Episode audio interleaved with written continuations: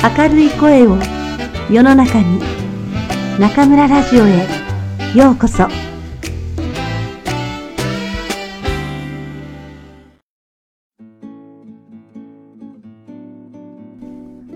十二支の始まり。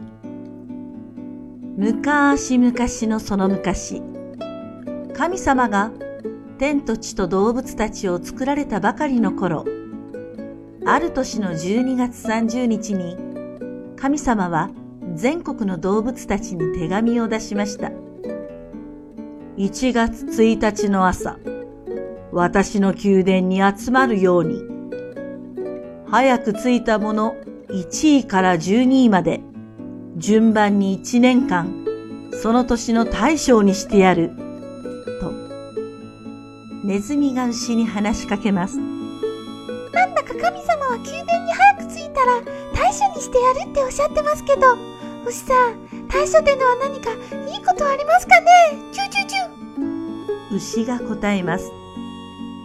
いいことってネズミさん、大将というと偉いですから、そりゃあもう威張って誰にでも命令できますよ、もう。えじゃあ、私はこんなちっちゃいけども、大将になったら馬だって虎だって命令を聞きますかね？チュチュチュ。そりゃ何だって聞きますよ。それが大将ですからもうそりゃすごいやチュチュチュ。ネズミはこれは負けられん。どうしても大将になりたい。ライバルを蹴落としてでも一番になるのだと強く思いました。そこへぼんやり者の猫が話しかけます。ネズミさん、神様が来いと言うとりましたのは、あれは何日じゃったかの？にゃお。ああ、それでしたら、確か二日の朝じゃなかったですか。うん、違いない。二日目の朝だ。猫さん、お互い頑張りましょう。チュチュチュ。ネズミはしれっと嘘を教えます。そして12月31日の夜、牛は考え方が地道ですから、自分の足が呪いことを知っていますから、夜のうちから出発します。一晩歩いて神様の宮殿に着こうという考えです。そこへネズミがチチチッと牛の背中に飛び乗ります。自分は苦労せずに牛に運んでもらおうという考えです。牛は夜道をのろのろと歩き、野を越え、山を越え、谷を越え、正月の朝日がしらじらと差してきた頃、ようやく神様の宮殿にたどり着きます。ようやく着いたか。お、おら一番でねえか。うーん。すると、ネズミがぴょーんと牛の背から前に飛び出し、宮殿の門をくぐり、わーい俺一番乗りチュチュチュ見事に出し抜かれた牛は、やるせない気持ちを、うーという鳴き声に託すのでした。さて、そこへやってきたのは虎です。虎はさすがに早いです。当然自分が一番だと自信満々に走ってきたところ、すでに牛とネズミが到着していると聞き、がっくりしました。次は、ぴょんぴょんとやってきたのはウサギです。これも早いです。到着、ぴょん元気よく、御殿の入り口に飛び込みます。それに続くのは、竜です。おーと、火を吐きながら、すごい迫力で空を飛んできます。一方、にょろにょろ地面を張っている地味なものがいます。蛇です。竜は蛇がすごく年をとって天に登ったものです。だから蛇にとって竜は大先輩で尊敬の的です。だから先輩に対する遠慮もあり、また実際とても竜にはかないませんから、蛇は竜に続いて6番目の到着となりました。それから馬、羊と続きますが、その後をやってきた猿と犬が、もう喧嘩ばかりしています。道を塞ぐなよワンワンなんだと？お前こそ邪魔だよキーキキと、お互いに足の引っ張り合いばかりしています。見かねた鳥が間に入ります。ああ、もう、お前たちはすぐに喧嘩ばっかりして、ためにならん。俺が真ん中に入るから、離れちょれ。こう、ここ、ここ、こ。こうして、猿、鳥、犬の順で到着します。そこへ、ドドドドドーすごい勢いで突進してくるものがあります。ふわ、ふわ、鼻息荒く、大地を轟かし、他の動物たちを突き飛ばし跳ね飛ばし、ズガーン御殿の壁にぶち当たって、やっと止まりました。イノシシです。ようやく揃ったようじゃな。よしよし。それでは約束通り、ネズミ、牛、虎、うさぎ、竜、蛇、馬、羊、猿、鳥、犬、イノシシ、順番に一年ずつ、その年の大将にしてやる。今日は遠いところをご苦労じゃったな。ささ、楽しんでいっておくれ。神様は集まった動物たちにお酒やごちそうを振る舞い、みんなで楽しく飲み食いして、また帰っていきました。さて次の日の朝、猫がひょっこり神様の御殿に現れます。神様約束通り来ました。大将にしてくれるっちゅう話でしたの。にゃお。なんじゃお前は。元旦の朝に集まれと言うたのに。今頃来ても遅いわ。しとっとと失せろ。猫はネズミに騙されたことを知りました。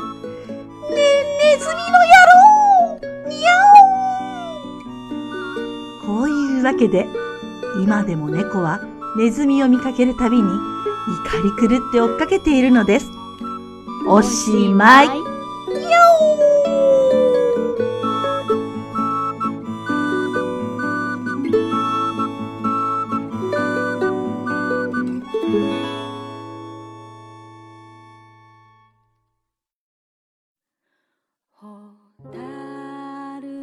皆さんこんばんは。今夜も中村ラジオへようこそ。私は当ラジオ局のディスクジョッキー中村です。今日は12月31日、激動の2016年が終わろうとしています。皆さん、今どこで誰とこの時を過ごしていますか？中村はこの住み慣れた大学の寮でくんくんが入れてくれた美味しいコーヒーを飲みながらペンを走らせています。今日の武漢は思いのほか暖かく、うちの2匹の猫、マルとカッパは今ベランダで気持ちよさそうに日向ぼっこをしています。珍しく静かで穏やかな午後、この一年を振り返ってみると本当に忙しく、そして楽しい一年でした。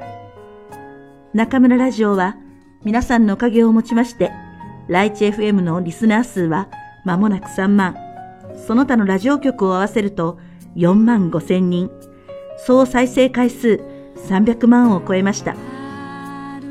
お送りした番組数は号外を合わせて32、時間にして約750分。日頃は一つ終わればまた次のこと、前ばかりを見ているせいか、なかなか自分たちの歩みを振り返る暇もありませんが、こうしてみると、この一年もくんくんと共にいろいろと挑戦してきたなぁと思います。春には中村ラジオの特製カレンダーを作って、中村教室の生徒さんにお送りしたり、7月と12月の日本語能力試験では、社を研修の皆さんが全国20カ所の試験会場で特製ファイルとボールペンを配ってくれました。これを聞きの皆さんの中にももらった人がいるのではありませんか？昨年の12月から始めた中村教室1対1会話コースも順調に皆さんのご指示をいただき、そして夏からは敬語、ビジネスマナー、表現力向上の集団授業を始めました。後半からは集団授業に60分の1対1授業をプラスしたコースに変更するなど、中村教室はこれからもより良い授業の形を求めて頑張ってまいります。また、聴解力向上に悩む皆さんに生きた日本語をお届けしようと、9月からは、ほうじゃん公開課で中村先生とくんくんと一緒に日本語ニュースを読むというトークショーを始めました。普段はあまり前に出たがらないくんくんを引っ張り出し、朗読や授業の時とは違う巣の中村の日本語をお届けする企画ですが、日曜日の夜8時からにもかかわらず、聞いてくださる方が増えてきました。そうそう、1月22日夜8時からのトークショーでは、日本への一時帰国から戻ってお届けする最初の放送となりますので、素敵な日本土産、そして2017年中村ラジオ特製カレンダーが当たる大抽選会を行います。皆さん、どうぞお楽しみに。この特製カレンダーは今年も2月に中村教室1対1コースにお申し込みの方に差し上げています。中村と会話の練習がしたいとお考えの方は、このチャンスをどうぞお見逃しなく。リスナーの皆さんとの交流で忘れてならないのが、ウェイシン・ゴンジョンハオ。日々、深夜に音声でお送りする中村の一言日記を楽しみにしてくださる方が多く、おかげさまで登録数1万人を超えました。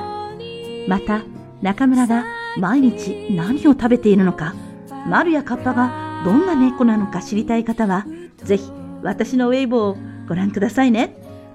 こちらもおかげさまで間もなく登録数6000名となります。ウェイシン・ゴンジョンハオやウェイボーには毎日リスナーの皆さんからたくさんのメッセージをいただきます。それを見るのが中村の日々の楽しみで、毎日できる限りお返事していますので、これからもどんどん送ってくださいね。待っています。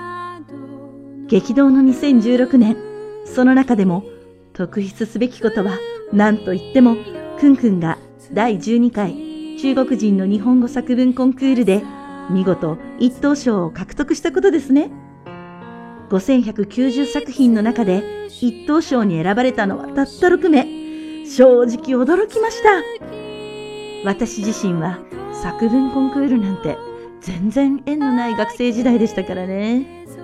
そのくんくんのおかげで私は優秀指導教師賞をいただき、12月12日に北京の日本大使館で行われた表彰式でスピーチをしてきました。これまた正直に言うと、スピーチの指導経験は結構あるんですが、自分自身が壇上に登った経験なんてあまりなく、やはり緊張しましたよ。でも、皆さんからの応援メッセージ、そして会場に来てくださった王さん、予算のおかげで、なんとか無事にスピーチできました。ありがとうございました。今回の表彰式を通して、また多くの先生方、学生さんにお会いすることができました。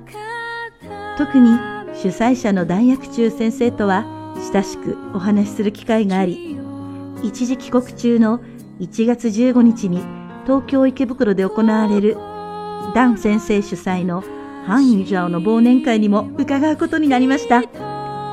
実はちょうどこの日、くんくんも、そしてニューフェイスのニンニンも東京に遊びに来ることになっているんです。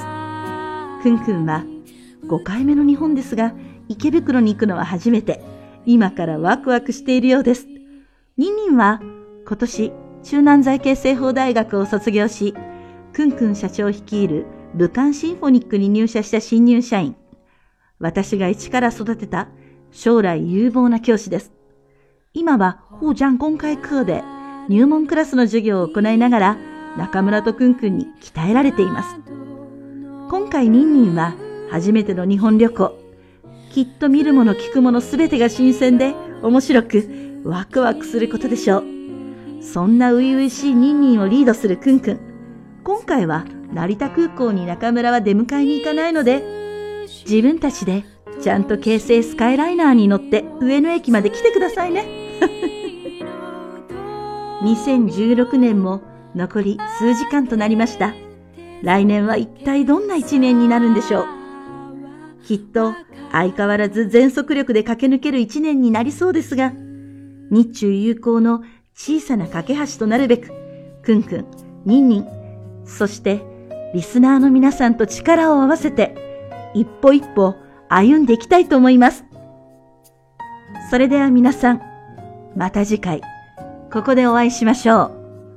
どうぞ、良いお年をお迎えください。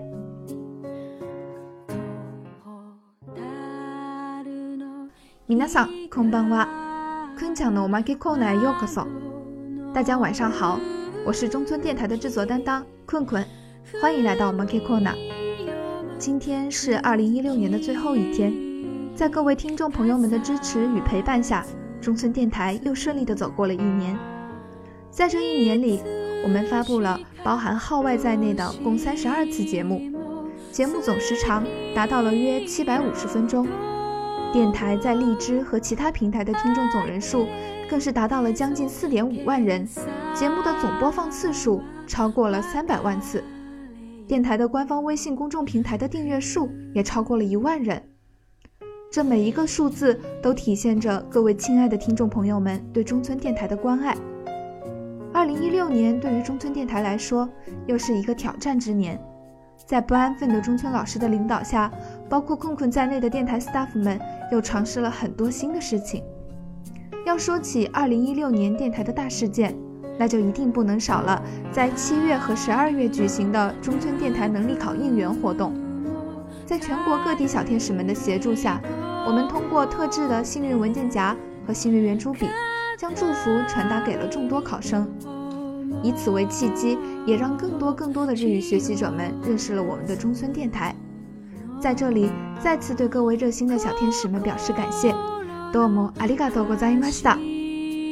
紧接着在今年的暑假，中村教室第一次尝试了合宿集训课程。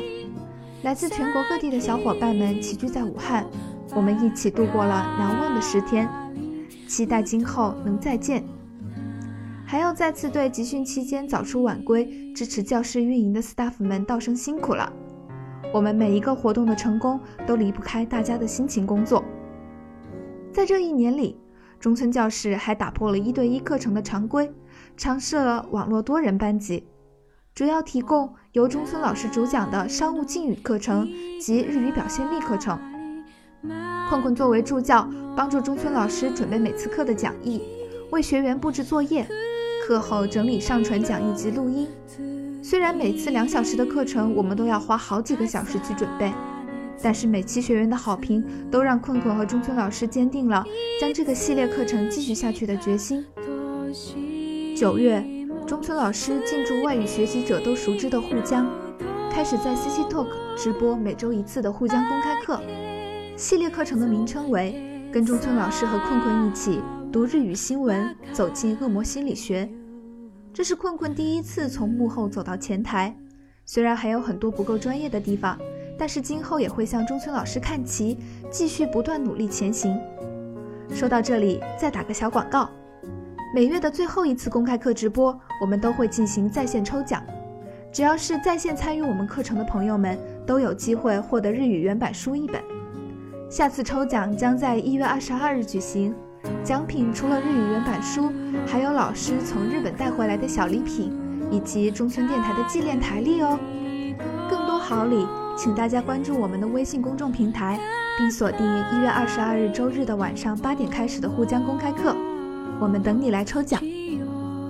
在第十二届中国人日语作文大赛中，因为困困有幸入选了全国一等奖，于是与中村老师一起受邀赴北京参加了十二月十二日在日本大使馆举行的颁奖典礼。借着这个难得的机会，我们要让更多的人认识了中村电台，还见到了几位亲爱的听众朋友，度过了一段难忘的时光。之后我们会录制一期特别节目来汇报此次的行程。欢迎届时收听。二零一六年的年初，我们头一次设计定制了中村电台的纪念台历，将其赠予了中村教室一月和二月的学员们。其中，中村老师可爱的插画广受好评，于是我们在今年年末又邀请原画师在去年插画的基础上做了一些更新，定制了二零一七年的新台历，预计在一周之内就能印制完成。本次的台历依然不开放购买。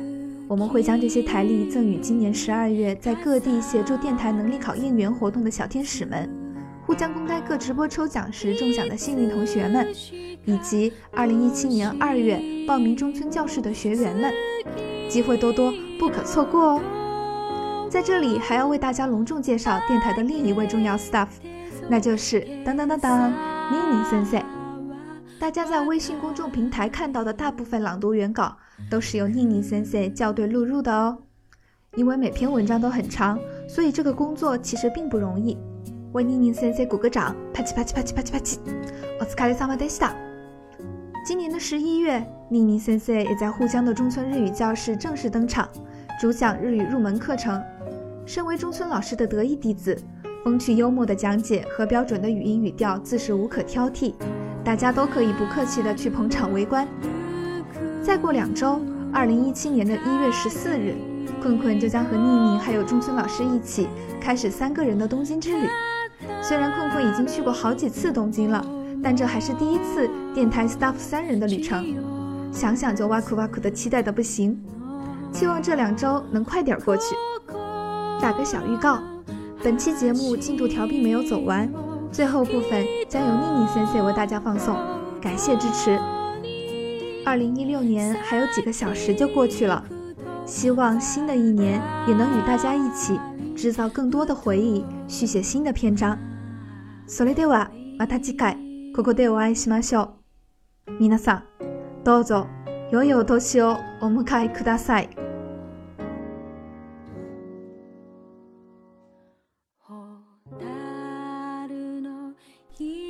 听众朋友们，大家晚上好！ 感谢中村老师和困困森森的介绍，我是宁宁。第一次在中村老师的电台露面，我平时负责中村电台朗读部分的原文录入，今后请多多关照。大学日语专业的我，有幸从大一开始接触中村老师。新生欢迎会上，跟着中村老师念空尼七蛙的我，当时并没想到，毕业后的现在还能待在中村老师身边。现在。每天跟着中村老师和困困先生蹭吃蹭喝，又学到了很多宝贵的经验，不能更幸福啦！中村老师总是念叨着，好想早点让妮妮先生见识一下东京。现在终于要迎来东京之旅了。作为一个平时只能对着日本综艺节目流口水的吃货，现在真是迫不及待。经过自己的思考和中村老师、困困森森几年的耳提面命，我也开始尝试日语老师这份工作。十一月开始在沪江 CC Talk 上开设了日语入门公开课，现在正在努力跟上中村老师和困困森森的脚步，学习如何做一枚合格的日语老师。二零一六年的最后一天，作为中村电台 staff 的一员。